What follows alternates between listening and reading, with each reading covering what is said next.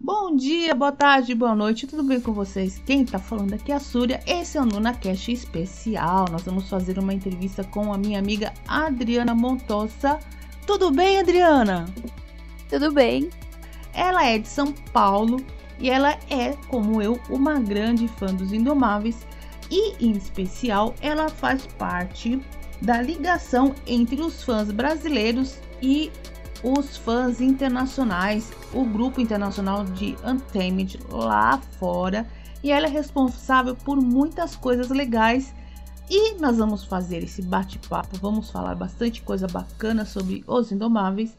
E anteriormente eu falei sobre os Indomáveis em um outro podcast, eu, a Vicky e a Lily. Então, se você não ouviu, corre lá, ouve, depois você volta aqui.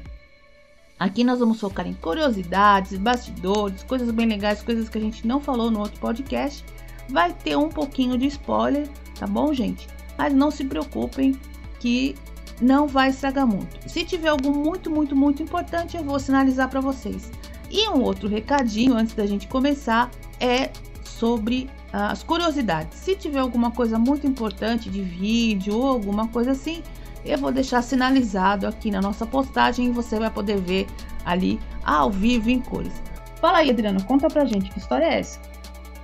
Sim, então, é, eu vi lá, uma amiga, na verdade, me mandou, né, no Facebook, no, no Messenger, a oportunidade que a NSMG, ela tinha postado lá, né, na página oficial e no site deles, sobre isso, sobre os oficiais de ligação. Aí eu resolvi mandar o um e-mail, né, nem sabia se eles iam me responder, nem nada. Eu até pensei em mandar o um e-mail ou não, fiquei nessa dúvida. Mas eu decidi, falei, vou mandar. Aí, uns três dias depois, quatro dias depois, mais ou menos, eles me responderam.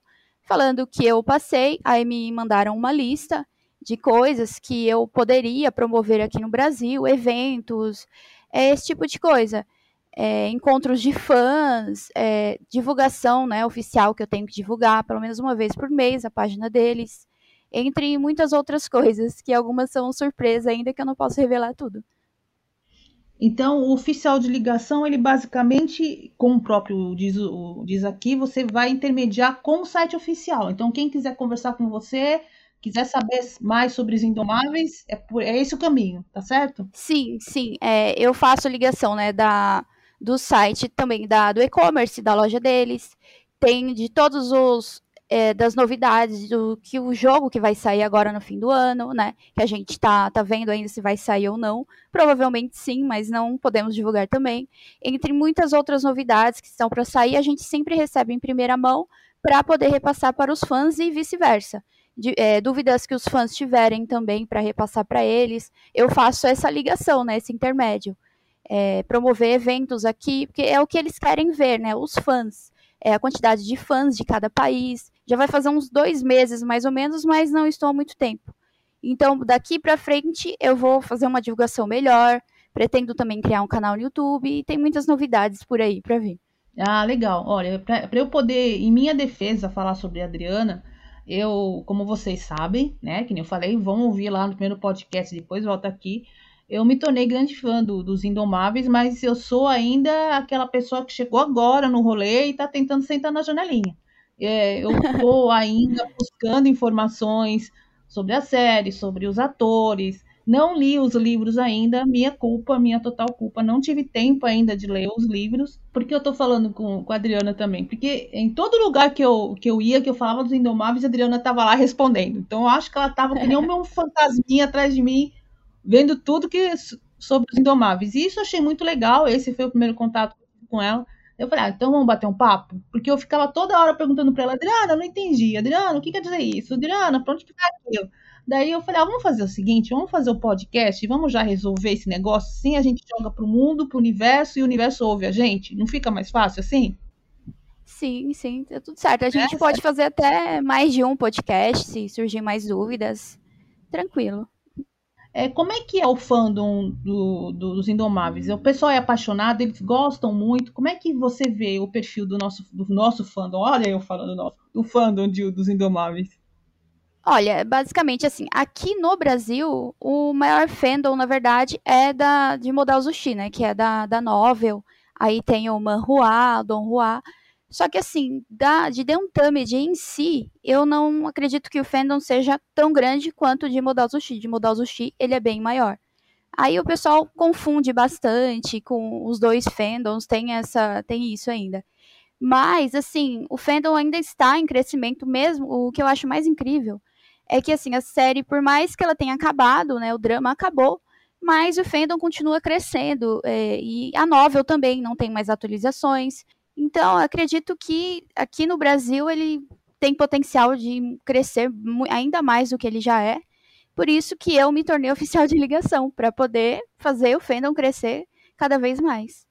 E você acha que essa possibilidade da união do, do fandom, ou do pessoal migrar do livro para a série é uma grande possibilidade ou é um trabalho meio complicadinho? Olha, o fandom, assim, em si, né, que o pessoal chama, né, de novel hell, né, que é o do, de Modal Zushi, aqui é um pouquinho complexo, é, tem muita, aquelas coisinhas de, de fandom, né, briguinhas, assim. Já de The Untamed eu já, já vejo, assim, que é mais tranquilo em relação a isso.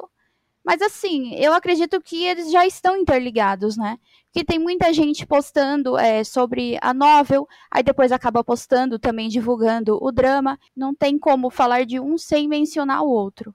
Ai, ótimo, ótimo. Eu tenho, eu tenho uma dúvida também é, crescente que é, o que a gente que eu ouvi falar, que eu falei naquele outro podcast, é com relação aonde que se enquadra os indomáveis numa classificação assim. Eu falei que não é bem um bromance, ou é um bromance, é um BL. BL, para quem não sabe, é um boy love ou um relacionamento homoafetivo, no caso aí.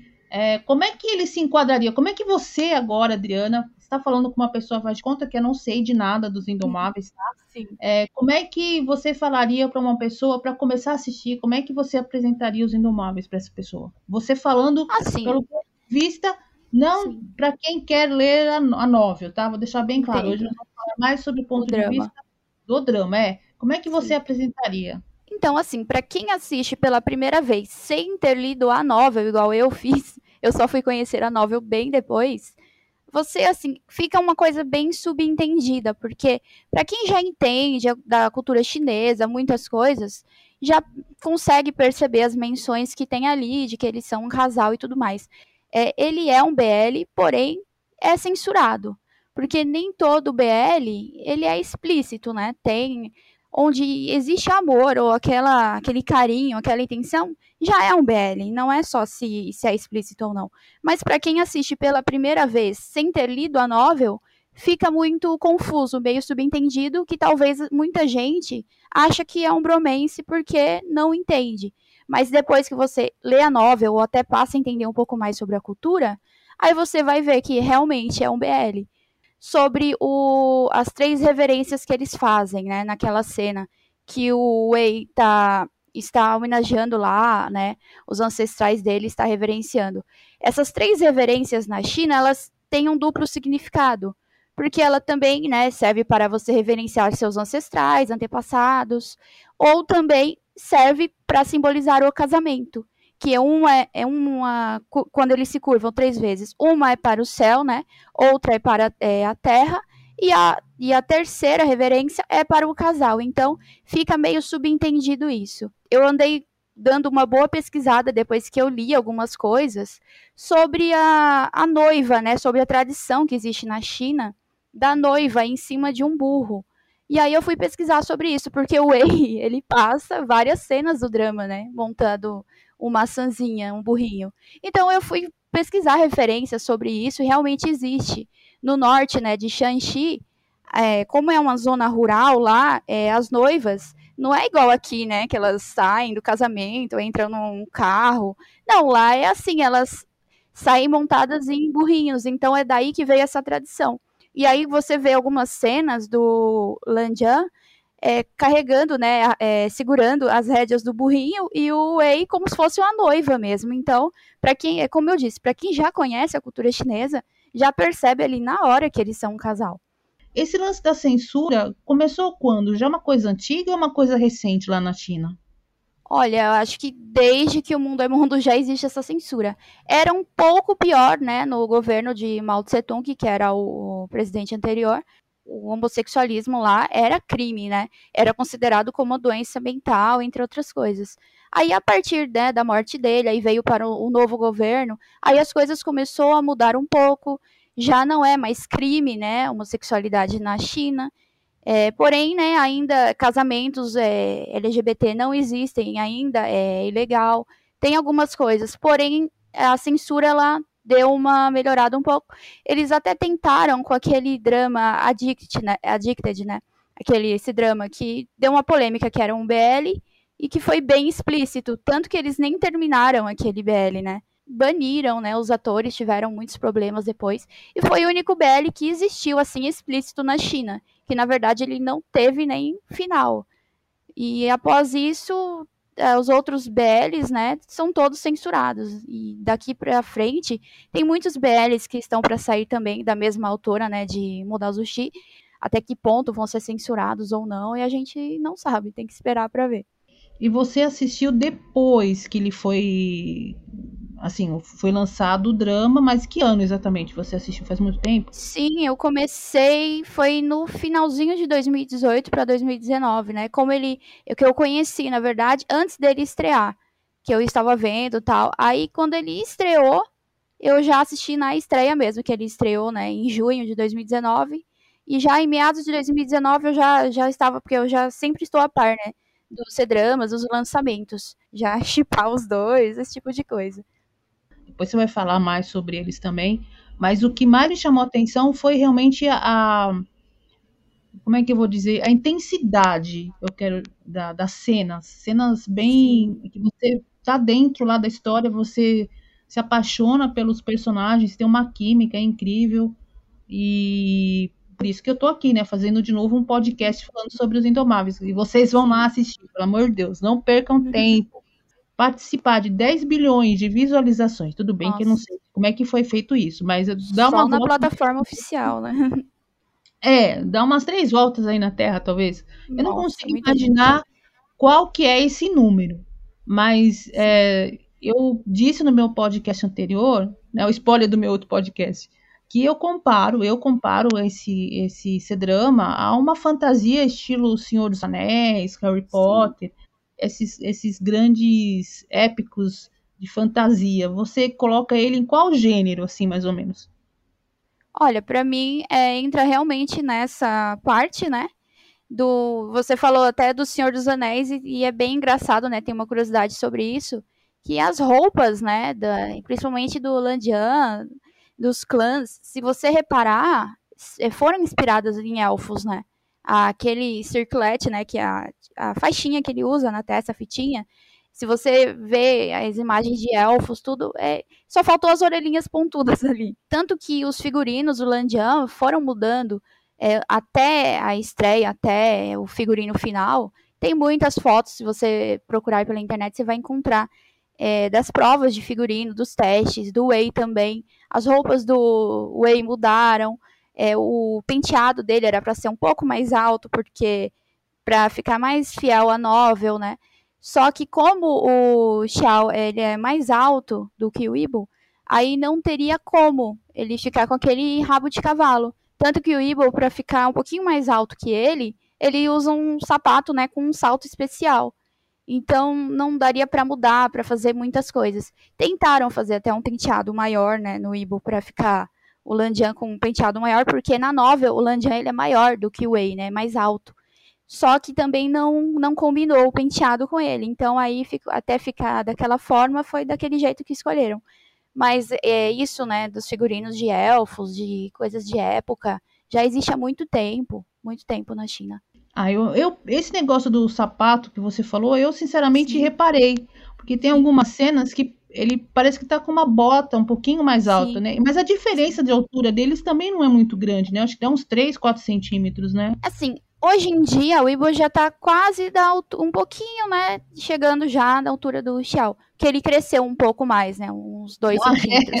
É? que legal. É. Mas daquela época era uma diferença até considerável, um, tipo uns, ele tinha, ele era tinha abaixo de 1,80m na época e o Xiao já tinha 1,83m, né? Hoje em dia o Xiao já tem 1,83,6m, só para você ter uma ideia, né? Que o Xiao, ele, ele sempre nas entrevistas, né, falam para ele, ai, é, você tem 83, ele não, é 83.6. E o Igor, ele, ele cresceu. Aí, tanto que atualizaram até, eu, né, acho que eu fui uma das primeiras a atualizar lá no Wikipedia, que o do Ibo da altura dele, que ele já ultrapassou 1,80m, né?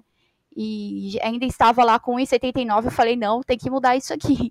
Porque saiu um anúncio dele, acho que foi no começo desse ano, de uma marca de geladeira, alguma coisa assim. E aí tem o comparativo, né, do tamanho real da geladeira no site e da altura do Ibo. Aí realmente a geladeira tem é, mais ou menos 1,79, 1,78 e o Ibo bem mais alto que a geladeira. Então a gente realmente teve a certeza que o Ibo cresceu. Então ele já não tinha mais 1,79. E com relação aos atores, o que, que você achou deles na interpretação? O que, que você Olha, achou mim... deles é, com relação aos personagens do que tá na novela? Foi fiel? Foi melhor? Foi o que, que você achou? Para mim foram impecáveis, assim, principalmente o Ibo, que foi assim uma revelação, porque ele não tinha feito tantos trabalhos antes, né, de, de The Untamed, porque a própria empresa dele na época, a Iuehua, é, mandou para a direção lá do, de The Untamed fotos e vídeos de um dos filmes dele que ele fez. Era a Odisseia Chinesa, que ele tinha, era aquele personagem do cabelinho vermelho, não sei se você conhece. Mas, assim, foi um dos primeiros filmes dele e a interpretação dele naquele filme em si não foi muito boa, porque foi um dos primeiros trabalhos dele, ele era muito novinho. Então foi por isso, porque o Ibo ele chegou a ser recusado entre duas, três vezes, né? Até ser escolhido como Landian. Aí na terceira vez ele resolveu ir lá pessoalmente conversar com a diretora, com a produtora, falar é, para poder se apresentar pessoalmente para eles para ser escolhido. Porque pelas fotos promocionais e pelos vídeos daquele filme da Odisseia Chinesa, realmente ele não tinha nada a ver com Landian. Só que quando a gente vê, vê o personagem dele montado já no drama, tudo, ele é o Lanjan, ele é, nasceu para isso, perfeito. E o Xiao, ele tinha, né, no começo, ele demorou pra se adequar ao personagem. No começo, ele achou que ele não combinava. Ele tinha um pouquinho de complexo. Falou, ele pensava, será, será que vou, vou, dar, vou me dar bem? Eu vou, vai dar certo o personagem, né? Porque o Wei, ele tem essa coisa de ser mais carismático, é, de ser brincalhão, e o Xiao ele tinha medo disso.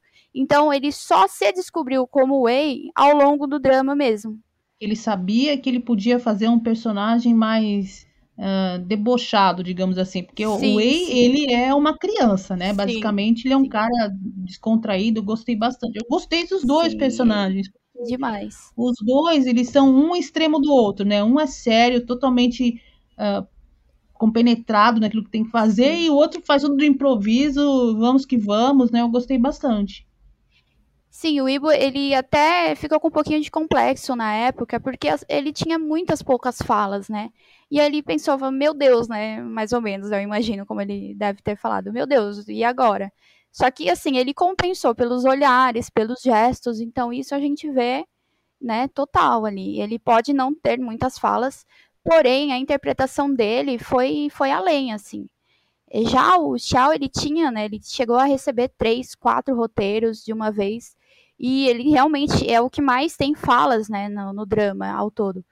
É, e a expressão corporal dele também, tudo, os gestos. Não, eu, tanto que a gente está aqui torcendo para que faça mais sucesso, né, porque foi Sim. realmente uma, uma interpretação impecável. Eu tenho uma amiga que eu também, claro, a gente sempre que pode, a gente recomenda e maratona de novo, né? E olha que não é fácil, são 50 episódios e vamos que vamos, né? Episódios intensos, enfim. E aí tem a Special Edition ainda, que são de outros ângulos, aí vai. Aí tem a, é, os dois live action, os dois. Ai meu Deus, os dois spin-offs, né? Que é dos filmes. E aí vai. Uhum. Recadinho da Súria do Futuro, tem spoiler. É, eu assisti também a, a, a versão de Natal, digamos assim, a edição especial.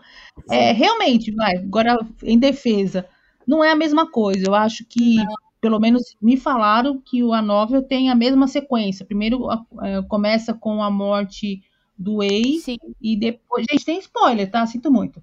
É, começa com a morte do Ei e depois parte para o flashback até ter a mesma ordem, né? Que foi no, no C-Drama. É, Sim. Isso daí, pelo menos, que a informação é que, que eu tive. O Special Edition, ele foi mais focado, né, no, nos dois, né, nos protagonistas, e é que sobraram algumas cenas e o diretor quis fazer uma versão com outros ângulos, com mais para dar mais uma ênfase assim de que os, os, dois tinham alguma coisa ali mesmo, né?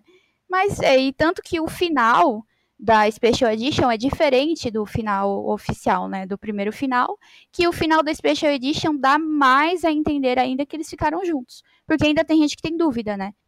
Ah, eu assisti a, a edição especial. Inclusive, eu vou fazer o um momento plim plim aqui, que eu cheguei a fazer um vídeo. Eu consegui fazer uma coletânea, isso antes de te conhecer, antes de, fazer mais uma sozinha, assim, me deu a louca eu consegui juntar uma coletânea de, de vídeos comparando a cena da edição normal com a edição especial. E assim, eu não sei se teve mais alguma, inclusive até vou aproveitar e vou perguntar para você. A única cena que eu vi que foi realmente, pelo menos que eu achei, né? Porque eu não fiquei assistindo um ao lado do outro, porque senão ia pirar. É, eu, eu também não fiz isso. Mas, é, mas teve uma pessoa que fez, então eu vou, vou uhum. dar o uhum. crédito aí para a pessoa. Sim. Mas é, teve algumas cenas que eles realmente colo colocaram assim microsegundos a mais, de um ângulo Sim. diferente que não acrescenta em nada. Teve umas três cenas que o áudio mudou, tipo, foi dito de uma maneira um pouquinho diferente e teve só uma cena que foi realmente adicional que eu amei. Eu falei, gente, por que cortaram essa cena da, da edição original que foi o Lanjan bêbado? É, eu amei aquela cena também. Eu amei. No original ele tava só. Foi bem curtinho no original. É, ele tava bêbado, deitou sim, sim. e acordou e já foi reclamado. no outro ele levantando várias vezes. É, do Special Edition foi é, bem legal. E na Special Edition ele levantava tonto e ele colocava ele pra deitar e ele levantava de novo e ele deitava. Gente, eu dei tanta risada naquela cena porque é imperdível ver o Lanjan bêbado. É o melhor momento, assim, eu acho que eu não sei se, se como é que foi, assim, a cena se foi improvisada. Eu não sei se, aliás, lá os atores, também estou falando da minha cabeça, você me corrija, por favor. Uhum. Eu não sei se lá é permitido improviso, né? Porque cada país tem Sim. a sua regra na hora de fazer a gravação. Tem país que aceita que o ator muda Sim. diálogo, faz brincadeira e acaba indo. E tem país que não, tem país que, ah, por motivos contratuais você não pode sair uma linha fora, não. porque tem que ir lá mudar o roteiro. Uhum e blá blá blá. Então, realmente, eu não sei se foi improviso ou não, mas eu amei essa sequência, como eu também amei uhum. a sequência do frango, né, da galinha lá, dele bêbado. Quer explicar pra assim, gente aquela cena? Então, essas dele, dele bêbado, né, que no Special Edition aumentou um pouquinho, eu assisti alguns BTS, eles se divertiram muito gravando aquelas cenas. Tem algumas cenas do do Ibo, ele, ele rindo, assim, ele tentando se. deitado ali, tentando se segurar, segurar o riso, porque foi bem divertido para eles gravarem. Assim, e era para ter até saído, assim, mais coisas fora do roteiro, mas acho que deram, conseguiram dar uma segurada, porque. Mas foram cenas bem engraçadas. A do, dos galos, né? Que também na tradição chinesa significa o dote, né? Que você tem que dar algo à sua noiva, ou né, o noivo. Até hoje eles têm essa essa tradição na China, né? Porque assim, na China, quando uma noiva vai sair de casa, porque na China quem assim geralmente trabalha, né? É, traz o sustento para a família são os filhos, né? Os pais, quando ficam mais velhos. Porque na China não existe, né? Não tem aposentadoria, essas coisas. Então, por isso que os filhos eles estudam muito, né, os pais cobram muito dos filhos para poderem ter bons empregos para sustentar os pais na velhice. E aí tem essa tradição, porque assim, quando a noiva ela sai da casa dos pais, ela vai morar com o marido. E aí o marido tem que dar o dote que é para poder sustentar, né, a família da noiva ali por um tempo, e é isso. Esse é o simbolismo do dote, desde os tempos antigos. Então, nisso do Landian dando, oferecendo os galos para o Wei, é como se fosse o dote. Então a gente entendeu, né, como isso na cultura chinesa também. Então foi bem engraçado. Já alguma, aquelas outras cenas que ele estava bêbado, tanto que ele viu o Wei, ele tentou derrubar a bebida na cabeça dele ali. É, na verdade, aquelas cenas foram bem tristes, o simbolismo, porque quando foi quando o Wei voltou e ele não acreditava, né? Ele estava bêbado e ele achou que ele estava vendo o espírito do Wei. E quando ele levanta a bebida na cabeça dele, é acima da cabeça, lá também é um ritual, existe esse ritual para você reverenciar os mortos que é quando o embebeda ele, foram cenas engraçadas. Já na segunda vez que ele fica bêbado, já não acho assim tão engraçado por causa desse significado. Que ele acha que ele tá vendo o espírito do Wei. Então é bem triste. Ah, você tem alguma curiosidade dos bastidores, alguma coisa que a gente pode mostrar em vídeo ou alguma coisa assim? Qualquer coisa eu posso colocar até no site, se você tiver. Conta aí pra gente. Ah, sim, sobre as curiosidades, tem algumas, né? da, principalmente algumas cenas que a gente vê, que você vê os dois com os lábios um pouquinho avermelhados, um pouquinho inchados, tem algumas fotos disso. É, da, dos bastidores, tem vídeos disso, do, do, próprio drama mesmo, algumas cenas você vê aquilo você não entende, fala, meu Deus, por que, esses dois estão com a boca desse jeito? E aí eu encontrei um BTS sobre isso, que eu, meio que na época eu li, né, eu tinha lido algumas coisas sobre isso, só que eu fiquei meio assim, falei, será? Aí depois que eu vi o BTS mesmo, que não tem como duvidar, né, do, do próprio diretor falando para eles, para eles morderem os próprios lábios, eu fiquei assim, falei, meu Deus. Porque assim, para meio que para dar a entender, eu achei até, eu fiquei até meio bugada assim, né? Levei um tempo para entender. Ah, mas por que disso? Pra dar a entender que realmente tinha né, rolado alguma coisa para ficar aquela coisa meio subentendida, né? Para dar a entender que eles ter, tiveram algo e ficou naquilo ali mesmo. Tem o BTS sobre isso. Ele é bem curtinho, mas é bem. Tem algumas cenas que eles estão nadando, estão embaixo d'água. Como é que foi feito essas sequências? Nossa, é demais. É, umas cenas que eles gravaram, né, naquela, naquele laguinho, naquela cachoeira, que eram ah, é, fontes naturais, né? Era um rio de fontes naturais ali em Hengjian. E é água muito gelada. Por mais que seja o verão ali naquela época, que era o verão, eles gravavam muitas cenas à noite, às vezes duas horas, três horas da manhã, e, e ficava muito frio aquela água congelante. E eles ficavam várias horas gravando as cenas, porque a gente sabe, né? Que tem vários takes, né? Que às vezes erra, aí vai, aí grava de novo. Tem alguns BTS que são assim, eles gravam a cena ali, aí o diretor pede para eles voltarem. Tem uma que o Shaw ele fica, né, com a cara todinha submersa na água, aquela água meio turva, meio suja até. Aí quando o diretor pede para ele voltar, o Ibo olha pro diretor meio assim, tipo, meio com raiva, né? Porque fala, poxa, não, já não tá bom não, mas o diretor quer as cenas assim impecáveis. Então, meu, eles gravavam muitas vezes, gravaram, repetiram aquelas cenas, iam e voltavam. E o Shaw, ele chegou a gravar doente, né? Ele chegou naquela época a ficar doente de real. Ele foi parar no hospital com febre por causa de tudo isso, início de pneumonia, tudo. É, tanto que alguns fan meetings depois do próprio aquele show, né, que teve deles lá, é, o Shaw ele tava ruim, muito ruim da garganta, e o Ibo ele teve que cantar as notas um pouco mais altas para ajudar ele. Eles, né, chegaram a ficar bem doentes ali.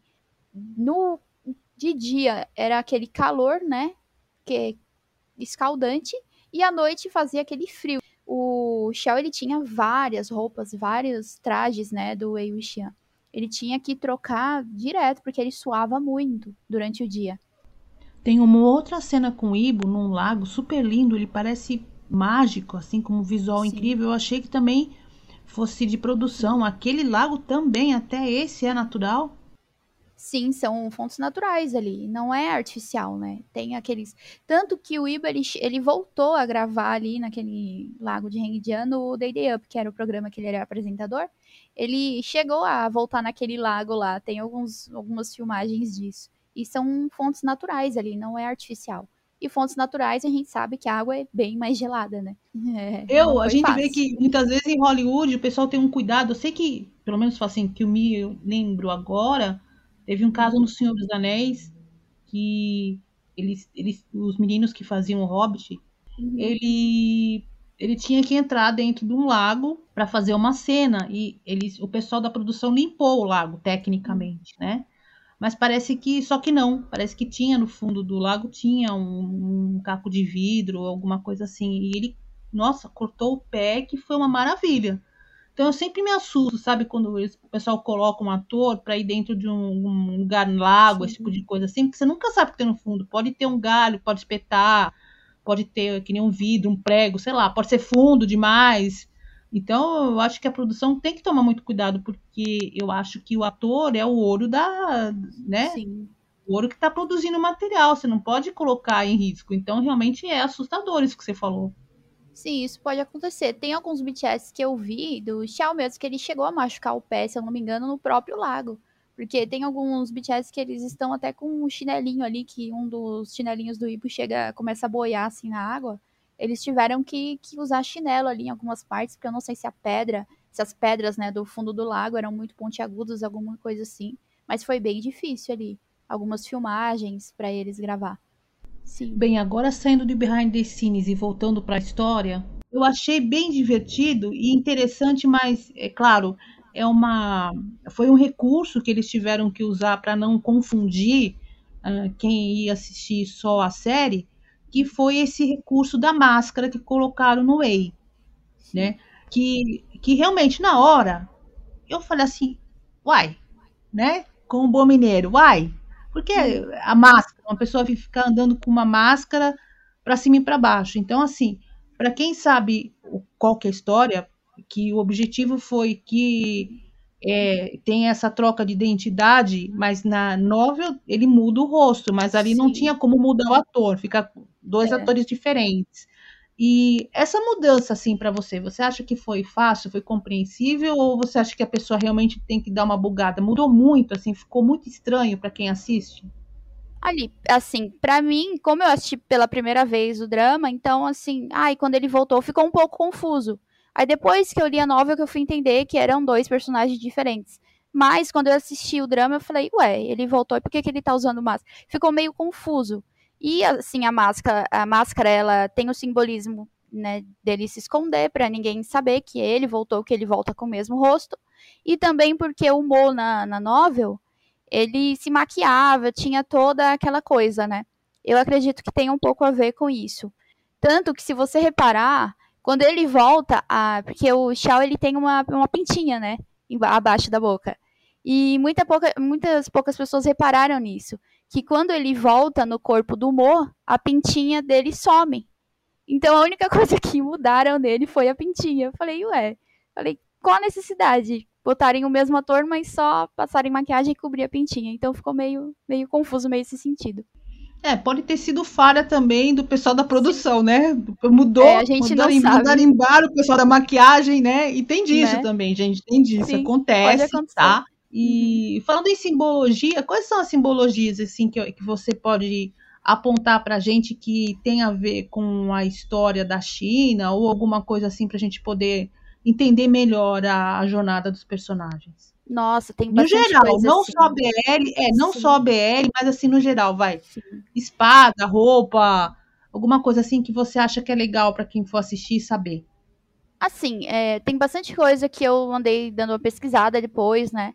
da simbologia dos rituais dele, do, dos sons, né, da, da Gukin que o Landian toca. Aí eu fui entender o, o fundo disso, porque realmente existe da energia sonora que as músicas, né, as notas musicais elas emitem, né, uma energia. Quando o Ei, ele volta, né, para outra cidade lá, que eles têm toda aquela com os júniors, com aquela confusão. Aí eles encontram a E-King lá perdida. Aí ele vai fazer todo aquele ritual para saber o que aconteceu com ela, quem cegou ela, quem matou ela. Aí ele, quando ele senta, né, ele coloca as mãos sobre as mãos dela, eu percebi aqueles gestos ali que ele faz é do Theta Healing, que existe uma essa terapia, né? É mais assim, porque de um tema de aborda mais essas coisas, né, de meditação, de cultivo, o, o Chi, né, que é a energia vital aqui, tanto que quando o irmão do Wei perde o, o Chi, né, que é o núcleo dourado, ele dá o núcleo dourado dele pro irmão, tem, tem muita coisa. E os chineses, eles acreditam muito nisso, eles são muito místicos. Tem alguma coisa que foi colocado no, no C-Drama que ficou fora da novel que você acha legal pontuar ou não aconteceu nada assim importante? Assim, pra gente, a gente teria que fazer uma análise, né, pra ver, porque tem muita coisa, né, que não tem em um que não tem no outro, que foi encaixada no outro e por aí vai. Mas assim, essas questões das simbologias, eu acredito que no, na novel, né, algumas partes estão dão mais a entender, são mais explicadas. Porém, eu acho que no, no drama também seria interessante eles abordarem isso é, de uma forma mais bem explicada para o pessoal entender que não é um drama qualquer, não é um drama comum. Porque tem muita coisa importante ali, muita coisa que é real, né? Assim, para quem é, conhece, para quem utiliza esses métodos de meditação, são coisas bem sérias, né? Então seria importante eles explicarem, eles entrarem mais a fundo nisso, porque é bem, bem bacana. Mas é, você vai buscar as informações? Como é que é esse processo? O que, que você pode apresentar para a gente com relação não somente ao, ao, à série, mas aos atores? É fácil encontrar? Eles têm redes sociais? Eles são sociáveis? Como é que funciona esse relacionamento fã-ator? Sim, então, para quem já mora na Ásia, né, na China já é mais fácil. Já pra gente aqui do Ocidente já é um pouco mais complicado, né? Porque eles têm apenas assim, basicamente, as redes sociais que eles movimentam, que eles utilizam são as redes, as redes sociais chinesas, que é o Weibo, o Douyin, o Asis. Porém, é, o Weibo ele tem o Instagram, mas o Instagram dele tá abandonado, né? Então ele já não atualiza há muito tempo. O Xiao, ele chegou até também o Instagram, só que o Instagram dele foi hackeado uns anos atrás, e aí ele nem fez outro. Mas, assim, o Weibo é, internacional, é, você pode baixar o aplicativo, fazer o cadastro, é, tudo hoje em dia já é mais fácil, né? E ele, tra ele traduz, né? No próprio aplicativo, ele traduz para o inglês. Então, para quem já tem uma noção de inglês, pode usar o Weibo tranquilamente, né? Se você não entender o chinês, que você consegue ali. E os atores, eles têm as páginas deles, né, no Weibo, no Douyin, que o Douyin é a versão do TikTok, né, só que dentro da China, então muda um pouco, mas é o TikTok de lá. O Weibo, ele tem, né, a página oficial dele no, no Weibo, ele tem o normal, né, o perfil pessoal dele, e tem o do estúdio e do Xiao também, né, que o do estúdio do Weibo é o Weibo oficial, e do Xiao é o Xiaojian Studio. E os dois, eles atualizam, assim, direto é, principalmente as marcas, né, que eles endossam, que eles promovem, sempre tem atualização deles, é, praticamente quase todos os dias. É, eu até penso assim, falei, meu Deus, como esses meninos trabalham, porque todos os dias quase saem atualizações de marcas é, comerciais deles, saem live streams, saem muita coisa sobre eles mesmo, muitos trabalhos. Qual que é o teu trabalho aí pra gente, se a gente quiser te achar e quiser saber sobre os meninos, como é que a gente vai atrás de você? Como é que é teu trabalho agora? Então, eu tenho o meu Weibo, né, que é onde eu consigo, né, fazer o login para poder localizar as páginas deles, ver as atualizações deles. Tenho o meu Facebook, né, que é o perfil que é onde eu tenho, eu participo dos grupos, eu fuço em muitos grupos, eu participo de muitos grupos para saber mesmo, porque como eu sou oficial de ligação, eu tenho que tapar de muita coisa ali do fandom. Então, por isso que eu tô sempre nos grupos ali, conversando com o pessoal, perguntando opinião. É, eu tenho o Twitter também, que eu criei, né, do meu novo projeto, The Untamed Universe, é, eu criei agora. Faz pouquinho tempo, pouquíssimo tempo, tem uns dois meses, a página ainda está pequena, a gente está tá crescendo, né, aos pouquinhos.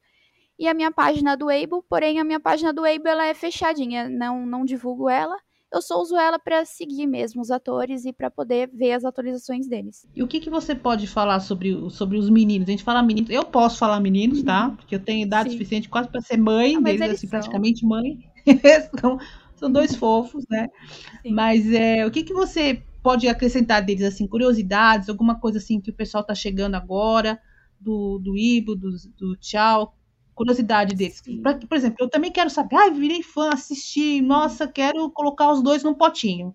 Eu, particularmente, né, voltando a falando da história do Ibo, eu fiquei imensamente surpresa com a interpretação dele. Sim. Assim, tem gente que faz zoeira lá nas redes sociais, né? Colocando imagem dele, a mesma fotinha, né? Landian rindo, Landian zangado, toda a mesma foto. Mas eu, particularmente, eu acho que não foi bem por aí. É, é, como eu falei, eu maratonei com minha amiga Paola. Oi, Paola, de novo. Né? E ela lembrou muito bem que tem um personagem aí da, famoso aí da história, que é o Spock. Hum. Né? Não sei se você é fã de Star Trek, mas enfim, Sim, vou jogar essa bola aí. Que ele. Eu quero fazer um paralelo né, do Landian com o Spock. Que o, Spock era um. Era, um, era, um, era, não é um personagem, né? O ator, uhum. infelizmente, o Nimoy já faleceu, Sim. mas ele fez um trabalho incrível, o Nimoy. E o Spock era um personagem que ele lidava com a razão. Então, para ele, claro, são dois personagens diferentes, mas eu quero falar sobre interpretação, ok? É, para ele, o Spock, é, o, a emoção era uma coisa totalmente é, sem sentido. Mas ele era mestiço, né? Ele era mestiço uhum. com humanos. Não sei se você conhece a série.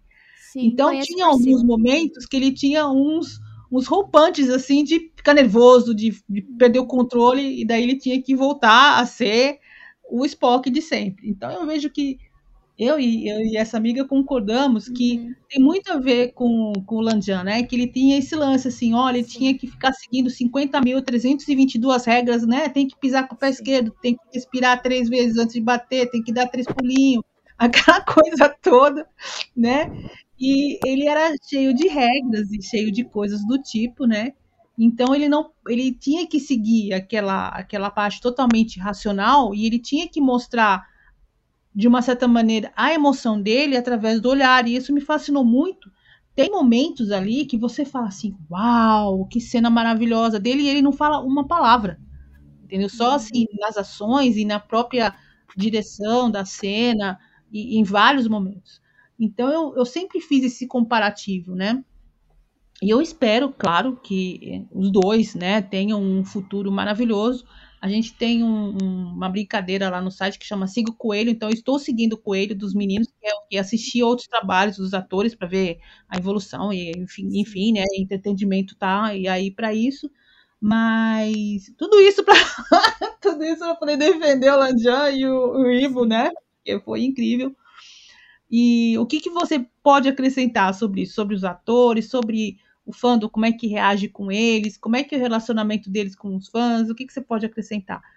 Assim, o Ibo ele foi muito injustiçado, né? Injustiçado né? na época, no começo. Porque quando ele começou, que ele foi escolhido para ser o Landian, ele chegou até a ser cancelado por causa disso. É, ele fez uma live, né, de aniversário, e aí o pessoal começou a cancelar ele uns fãs, assim, né? Que não são fãs. São pessoas que estão ali só para criticar mesmo o trabalho dos outros e não estão nem aí. E ele chegou a ficar complexado, começavam a falar dele com o figurino, começaram a falar que ele não combinava com o figurino. E aí ele começou a pensar, falou, realmente, será que eu tô fazendo um bom trabalho aqui? Será que eu tô sendo... Meu, mas ele foi excelente, assim. essas pessoas realmente a gente não deve considerar porque não sabe, não sabiam o que estavam falando. É, sobre o Landian, ele realmente, ele tem esses, é, que você mencionou, né, do Spock. Ele tem esses rompantes, né? Quando ele, ele tenta seguir as regras lá, arrisca, aí depois ele já, quando o Wei volta, ele que leva as bebidas pro, pro Wei, ele é todo, ele era todo certinho e foi só o Wei chegar que ele, que ele mudou completamente. Mas, assim, sobre o, o Ibo, né, ele sempre foi uma pessoa muito, como é que eu vou explicar para você? Muita gente acha que ele é frio, que ele tem esse temperamento, né? Que ele é um pouco rude. Ele realmente, ele, ele é um pouco rude, ele é um pouco frio.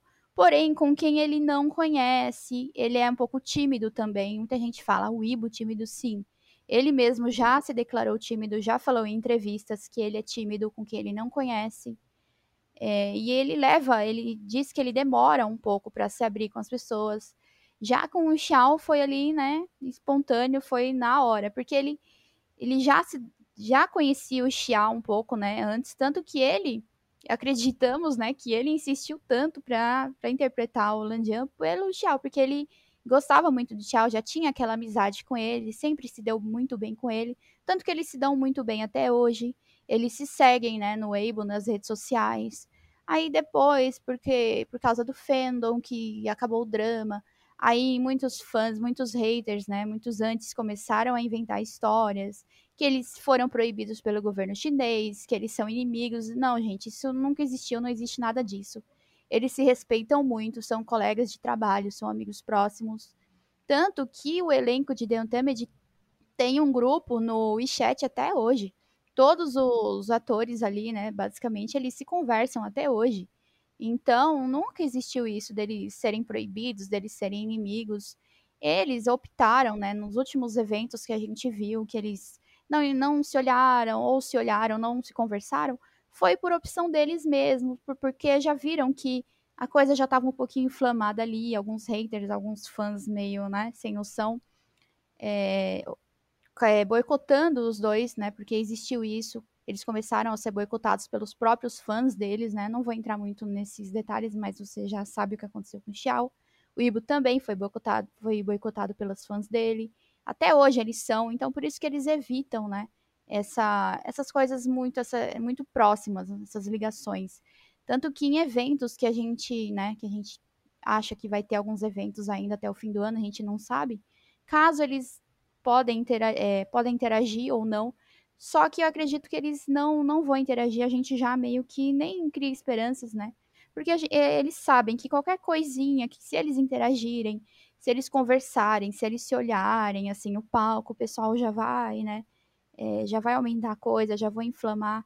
Elas perseguem os atores, é, elas, chegam, elas chegam a fuçar o lixo dos atores, chegaram a colocar câmeras né, no hotel, lá no corredor do hotel do Ibo, para flagrarem ele com, sei lá, né? Se alguém chegou aí lá ver ele, ou se ele estava tendo caso com alguém. Os fãs são meio malucos. Chegaram a pôr rastreadores no carro dele, esse tipo de coisa. Os fãs lá perseguem mesmo. Então é bem complicado essa questão sobre a vida pessoal deles. Eu não entro muito nesses detalhes, até porque eu não conheço, né, sobre a vida pessoal deles.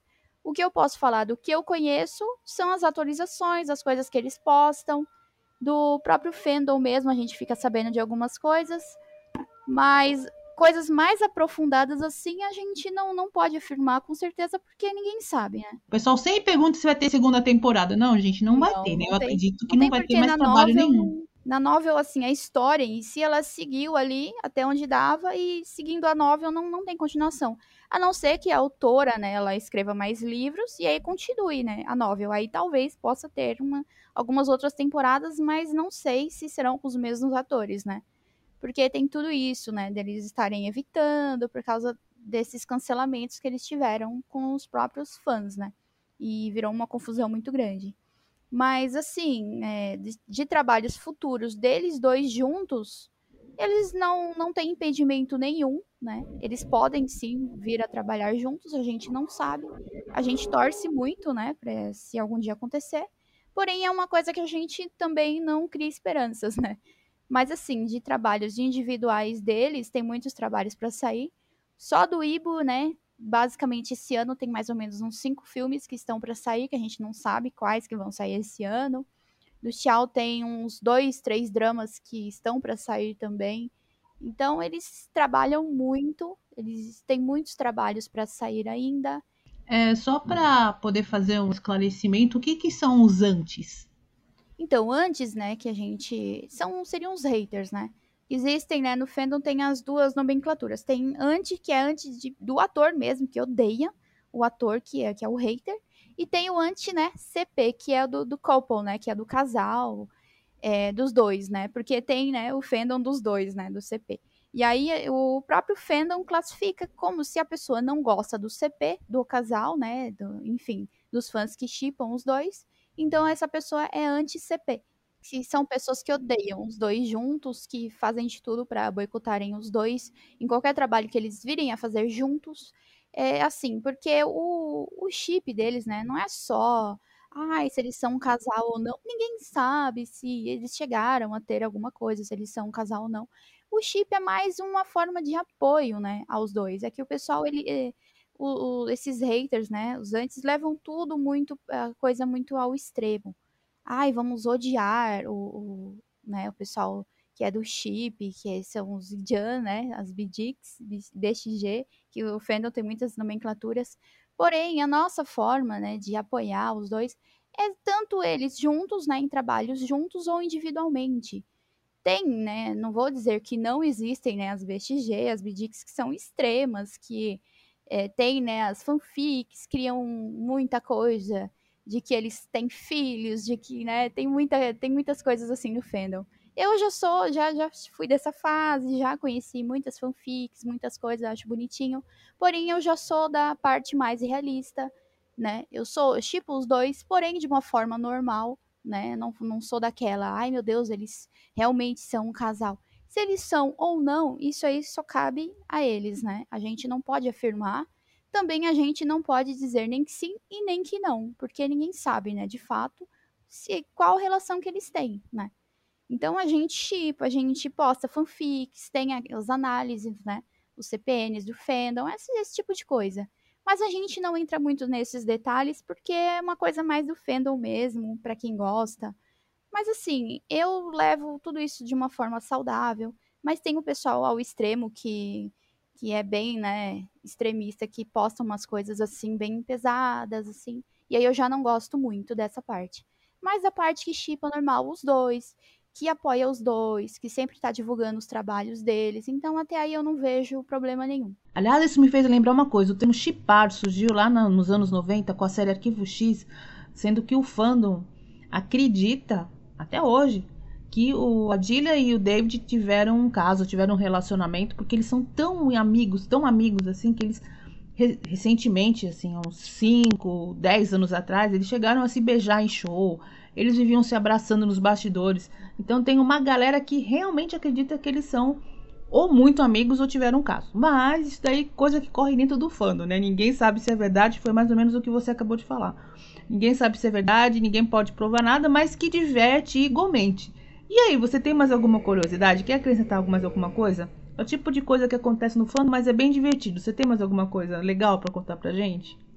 E aconteceram muitas coisas estranhas, né? Teve um incêndio durante as gravações de The Untamed, que morreu uma das pessoas lá, um dos staffs, né, da produção. Porque onde foi filmado The Untamed é em Hengdian, né? É o, são os estúdios ali, é como se fosse a Hollywood chinesa, é um estúdio gigantesco. E também nisso entra parte de uma teoria que eu tenho, que é meio um pouco meio mórbida, um pouquinho meio estranha, porém eu acho eu achei interessante, né, explicar ela do começo. É, tem uma teoria assim, porque no, em todos os inícios, né, do, dos dramas, tem aquela cerimônia que a gente vê, né, dos atores é, com os incensos, que eles se reúnem ali, eles estão todos sérios. E na China eles levam essa parte ritualística, né, muito a sério, essa parte mística.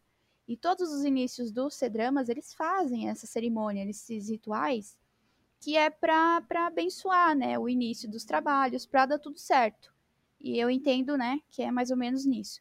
Porque a gente sabe que em alguns filmes, né, aconteceram coisas ruins, alguns filmes que de Hollywood até que tem essa alguns filmes de terror que tem essa egrégora, né, que puxa essa energia um pouco ruim. Tanto, né, que eu pesquisei sobre tem o Batman, né, o Cavaleiro das Trevas, que aconteceu muitas coisas ruins. Teve um carro que capotou, teve o Morgan Freeman que sofreu um acidente grave e quase morreu. O Heath Ledger, né, que era o Coringa, se matou. Então teve muita coisa ruim Teve, né, também com o Poltergeist, muita gente morreu ali do elenco, a própria, né, atriz, que era criança na época. Teve o Exorcista também, que muita coisa ruim aconteceu. São alguns exemplos, né, que eu tô citando para o pessoal entender que sempre quando é, é, algum trabalho aborda sobre essa egrégora, né, essa, essa energia um pouco densa, é, porque ali em The Untamed é, são sobre demônios, né, basicamente, né, o nome né, em si da, da novel, que foi originado o drama, né? É o fundador da cultivação demoníaca. Então, olha só. E no drama tem algumas coisas pesadas ali, né? Se você for reparar, for parar para pensar. Tem, né? Tem um, um, dos Nies lá, que ele é decapitado. Tem o próprio suicídio do Wei Wuxian, né? Tem o Wei Wuxian sendo possuído por demônios. Tem que ter muita coisa ali. Então, eu acredito que acaba puxando um pouco dessa egrégora, dessa energia ruim é, algumas coisas negativas que aconteceu, né, com alguns atores após a, a, o drama, né, com o Xiao mesmo, sobre o que ele sofreu, né, do, com os fãs, que a gente meio que conversou sobre isso, mais ou menos por cima. O Ibo também, né, do cancelamento dele. Então, eu acredito que eles acabaram um pouco ficando com essa, porque por mais que você faça aquele ritual, é, algumas energias, algumas coisas, elas ainda conseguem, né, é, ficar ali para prejudicar o meio. Então, essa é uma teoria que eu tenho que, né? Não estou dizendo que é isso, que é o que aconteceu, porque a minha irmã ela estava lendo um livro há um tempo atrás que, que fala sobre isso, né? Sobre as egrégoras, sobre as energias ruins de filmes, de trabalhos assim. Então eu parei para pensar, eu falei, será que tudo aquilo que aconteceu em Untamed, o incêndio, as coisas ruins que aconteceram com os atores não, não pode ter a ver? Aí eu fui pesquisar sobre outros filmes que tem, né, sobre os filmes que eu citei, que aconteceram, né, essas coisas ruins. Então, se a gente for parar para pensar, talvez não seja uma, totalmente uma loucura da minha cabeça. Tem muita coisa que faz sentido. O Ibi Shaw, na época, eles viviam passando mal porque eles tiveram que fazer a dieta, né, para os personagens. Era uma dieta líquida que eles fizeram antes, né? Que eles só se alimentavam uma vez por dia, porque se você for ver os BTS, né, que é os behind the scenes do drama, você vai ver, né, eles magérrimos, eles muito magros, principalmente o Ibo, naquelas cenas, né, do Landia no lago. Gente, o menino tá pele e osso ali, né? O Shao também muito magrinho. E o Shao, ele tem esse complexo, né? Tanto que em alguns vídeos que você vê do, dos vlogs dele, ele falando para os staffs, né, sobre o alimento, ai, quantas calorias tem esse alimento. Então ele tem esse complexo. Então, é tudo isso já, né, contribuiu para eles viverem passando mal ali, porque eles não comiam direito. O Ibu vivia brigando, né, com o Shao para o Shao ir comer, porque o Shao não comia. É, muita coisa assim, uma energia meio, meio estranha ali. Mas no geral, eles se deram muito bem ali. É, eles se divertiram bastante nas gravações. Foi só assim uma coisa, uma coisa interessante que eu quis linkar sobre os rituais, né? Para que eles servem, né? Porque muita gente vê o início dos C-dramas, vê ali os atores fazendo aqueles rituais e não sabem para que serve. Então eu expliquei, né, já que ele serve pra, para isso, para blindar essas energias negativas, porque todo o trabalho ele tem, né, essa carga, pode acontecer acidentes. Mas é só no primeiro dia que é feito cerimônia ou cada início de filmagem? Não, assim, no início, geralmente é no início do trabalho, né, no geral ali. Ah, tá. Quando você vai, vai, por exemplo, vai, vai começar amanhã o drama, então já no dia anterior ali, ou eles marcam um dia que é para se apresentar ali mesmo, né, que já para uhum. se apresentar todos os atores, então eles já fazem aquela cerimônia ali e já já fazem de uma vez. Mas assim, geralmente eles fazem uma cerimônia no início e a no final, que é que é os atores, né, geralmente você vê eles com uns buquês de flores na mão para se despedir do elenco, se despedir de todo mundo. Então são duas cerimônias, a no início e a no final. Mas a do início é a mais importante, que eles têm as fotos, né, e vídeos do do Ibi do Xiao ali com os incensos na mão, é, fazendo todas aquelas reverências tal assim, assim, pelo que eu vi, né, dos behind the scenes, dos vídeos, assim, eu li muita coisa, porque, assim, quando a gente lê muitos relatos de fãs, de algumas coisas, a gente não, não tem como ter certeza se aquilo realmente aconteceu, se aquilo é real. Então não tem como a gente falar aquilo como uma verdade absoluta, né? Ah, é, eu tenho 100% de certeza que foi isso. Então eu levo em base para eu falar das coisas pro pessoal para informar de provas mesmo, de coisas concretas que a gente viu, dos próprios behind the scenes, que são os vídeos, né? Tem no, no YouTube, no próprio canal do YouTube da Tencent, tem inúmeros. Inclusive, né, eu sempre enfatizo isso porque surgiram muitos behind the scenes, vazaram muitos desses BTS, né, depois do drama, até hoje estão sendo vazados e são proibidos, não podem, tem processos da Tencent com isso. O pessoal tem um cuidado imenso para esses behind the scenes não vazarem. E a gente vê, né? Vê no YouTube, vê no TikTok, vê em todo lugar. E eles não podem ser vazados esses vídeos. Então, voltando aos behind the scenes, sobre o comportamento deles, a gente vê sempre eles brincando, eles se deram muito bem ali. É, eles são, pelo que eu percebi, eles eram muito cuidadosos, né? Um com o outro. So, é, como eu mencionei da questão do, da saúde deles mesmos o, o Ibo sempre pedindo pro, pro Xiao, fala, é, perguntando para ele se ele tinha comido. Teve um behind scene que eu vi que o Will falou que ele só ia comer se o Xiao fosse comer. Então, assim, o comportamento deles ali foi uma coisa assim que a gente não vê em qualquer outro trabalho, né? Que eu já, já vi alguns behind the scenes de outros, de outros C-dramas, de outros trabalhos, e ali a união dos dois não, não é uma coisa comum, que o pessoal fala, ah, é muito fanservice. Primeiro, que na China, fanservice ele é tido como um crime, né? Se é, for é, o pessoal perceber, né, o pessoal do governo, da censura, ou o pessoal que cuida dessa parte, perceber que houve isso, é, é bem sério ali. Os próprios fãs denunciam, né? Se realmente, né, nesses casos de fanservice. E no caso dos dois ali, do Ibichal, não, não houve fanservice em momento nenhum. Eles agiram ali de uma forma totalmente natural. Por isso que surgiu, né, o CP, todas essas coisas, porque realmente a ligação que eles têm não é uma coisa muito comum, assim, que a gente costuma ver, ah, é de, só de colegas de trabalho, ou colegas, né, de, de drama, não, é, é muito mais além. Eles são muito é, muito naturais, né? Eles são muito. Como é que eu vou explicar a palavra? Muito é, cuidadosos, né? Muito, isso, muito espontâneos, um com o outro. É, você não vê isso normalmente, assim. Principalmente o Ibo. O Ibo, ele não é desse jeito com outras pessoas. O Shell também, eu já vi outros BTS dele, de outros trabalhos, ele, ele não é assim com outros colegas, até com estrelas femininas. O Shell, ele não é assim, da forma que ele era com o Ibo. Então, não, não tem, não, não existe aquele, essa coisa de fanservice entre eles. Então, é isso que eu acho muito interessante. E foi isso que me cativou, né? Que me fez é, gostar deles ainda mais. Por eles serem, assim, naturais. Não forçarem a barra, porque eu vi alguns BTS de alguns BLs, de algumas coisas, né? Da China mesmo, que eu falo, meu Deus, ali totalmente forçado. A gente vê, né? Tem alguns vídeos que você vê o Ibo com as orelhas vermelhas, assim com a, quando ele vê o Shao com as pupilas dilatadas. Porque, assim, fanservice não tem como você fingir é, uma reação natural do corpo humano. Igual quando né, a pessoa fica com as orelhas vermelhas porque tá perto de alguém que gosta muito. Ou quando as pupilas dilatam, né? Que é quando você vê alguém que você gosta muito. Então não tem como fingir isso. Ah, e uma coisa que eu não posso esquecer. Eu sempre dou uma olhadinha no site oficial, tem bastante coisa para vender. E uma das curiosidades que eu tenho, que sempre tem um coelhinho com uma faixinha na cabeça, coisa mais fofa, né? E algumas vezes os personagens estão caracterizados como coelhinhos.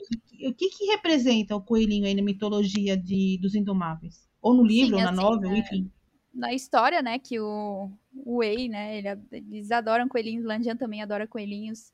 Aí o Wei né, pergunta, né, naquela parte que a primeira vez que o Landian sorri, né, para ele, uma das primeiras partes, é que porque ele gostou da, daquela lanterna que o Wei fez para ele de coelhinho, né. E a simbologia ali de coelhos em mudar o sushi, é muito grande, porque também liga à homossexualidade, porque lá na China, né, a, o, existe o deus coelho, né, que é, o nome dele é Tuer Shen, que é que ele representa os homossexuais lá. Então, essa simbologia dos coelhos tem muito a ver com o BL em si. No drama, né, fica essa coisa subentendida, ai, que eles só gostam de coelhos. Porém, a gente sabe, né, na novel, quem lê a novel, a novel é um BL total, é, sem censura.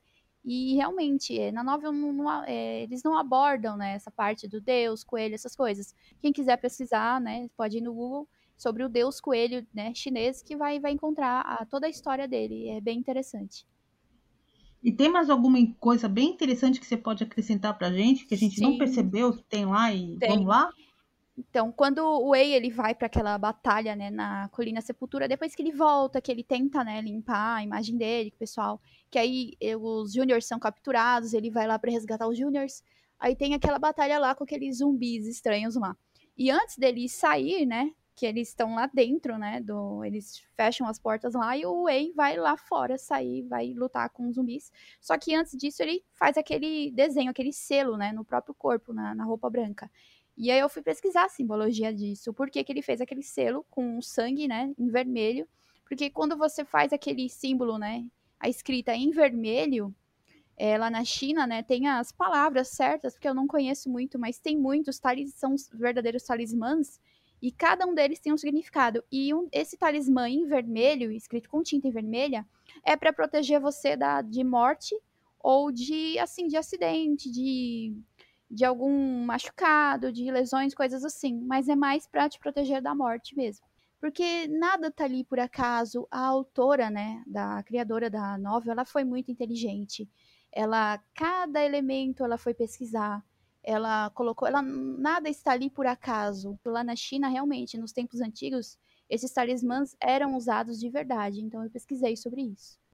Eu li em algum lugar que a história ia ser um pouquinho diferente. O que, que você tem para contar pra gente? Então, é, inicialmente, né, quando surgiram, né, os roteiros, que sempre tem um piloto, né, das séries, dos filmes, quando surgem esses pilotos, eu tive acesso a um deles, né, que eu li algumas coisas, muita gente depois também leu porque vazou é, a gente viu que inicialmente o Wei ele não ia fazer o par com o Landian, não era pra. É, porque assim, no drama também, né, fica essa coisa subentendida se ele faz par com ele ou não. Mas como eles são os dois protagonistas, a gente, né. É, mas assim, inicialmente, os dois protagonistas eram para ser o Wei e a Wen King, que é a irmã do Wei Ning, né, do General Fantasma. Era pro Wei, mais ou menos, fazer par com ela. Só que a própria autora, ela achou que ia ficar diferente demais da história dela e ia mudar totalmente de sentido. Então não, não foi aprovado esse piloto e aí ficou o Wei e o Lanjian mesmo. Que bom, né? Ainda bem. E teve algum, teve algum momento dos, dos dois que foi muito interessante dos bastidores?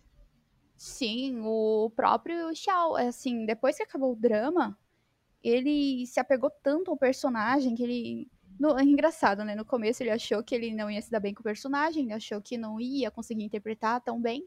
E no final, o Xiao ele teve que fazer até uma viagem, ele teve que se desligar de todo mundo, é, de todos os amigos, é, os colegas de elenco, tudo. Ele foi para o Japão, ficou um tempo lá para poder se desligar do personagem. Porém, ele precisou desse tempo, precisou dessa viagem para voltar renovado para fazer novos trabalhos porque ele se apegou demais ao Wei Wuxian. Então, é, sobre a relação dos dois, né? A gente torce para que no futuro eles voltem a trabalhar juntos. Só que assim, é uma coisa um pouco difícil por causa do fandom, né? Que dificulta bastante. Mas a gente torce bastante, sim. para que talvez eles façam algum trabalho juntos. Porque, nossa, vai, vai ser muito incrível. Porque a química que eles têm, a sincronicidade que eles têm um com o outro ali, não, não é algo comum, né? Que a gente encontra em qualquer lugar ou em qualquer outro trabalho. Então a gente torce muito por eles, por isso que eu me tornei também oficial de ligação do drama, por eles, né, pelos atores, pela, pela obra em si, para a gente poder divulgar da melhor forma, né, o trabalho deles, porque é algo que eu gosto bastante, é uma obra que merece, né, todo o nosso carinho, nossa dedicação. Não é uma obra qualquer, não é uma obra comum. É... Você quer dar o último recadinho, Adriana? Não, só agradecer, porque adorei o podcast. E desse, né, surgindo o interesse, a gente pode vir a fazer outro sim e os outros vão ser bem melhores, mais explicados, e é isso. Ah, imagina, eu adorei também conversar com você, tá bom? Então, olha, uhum. aqui quem tá falando aqui é a Súria, esse é o NunaCast e a gente se vê na próxima entrevista. Tchau, tchau! Tchau!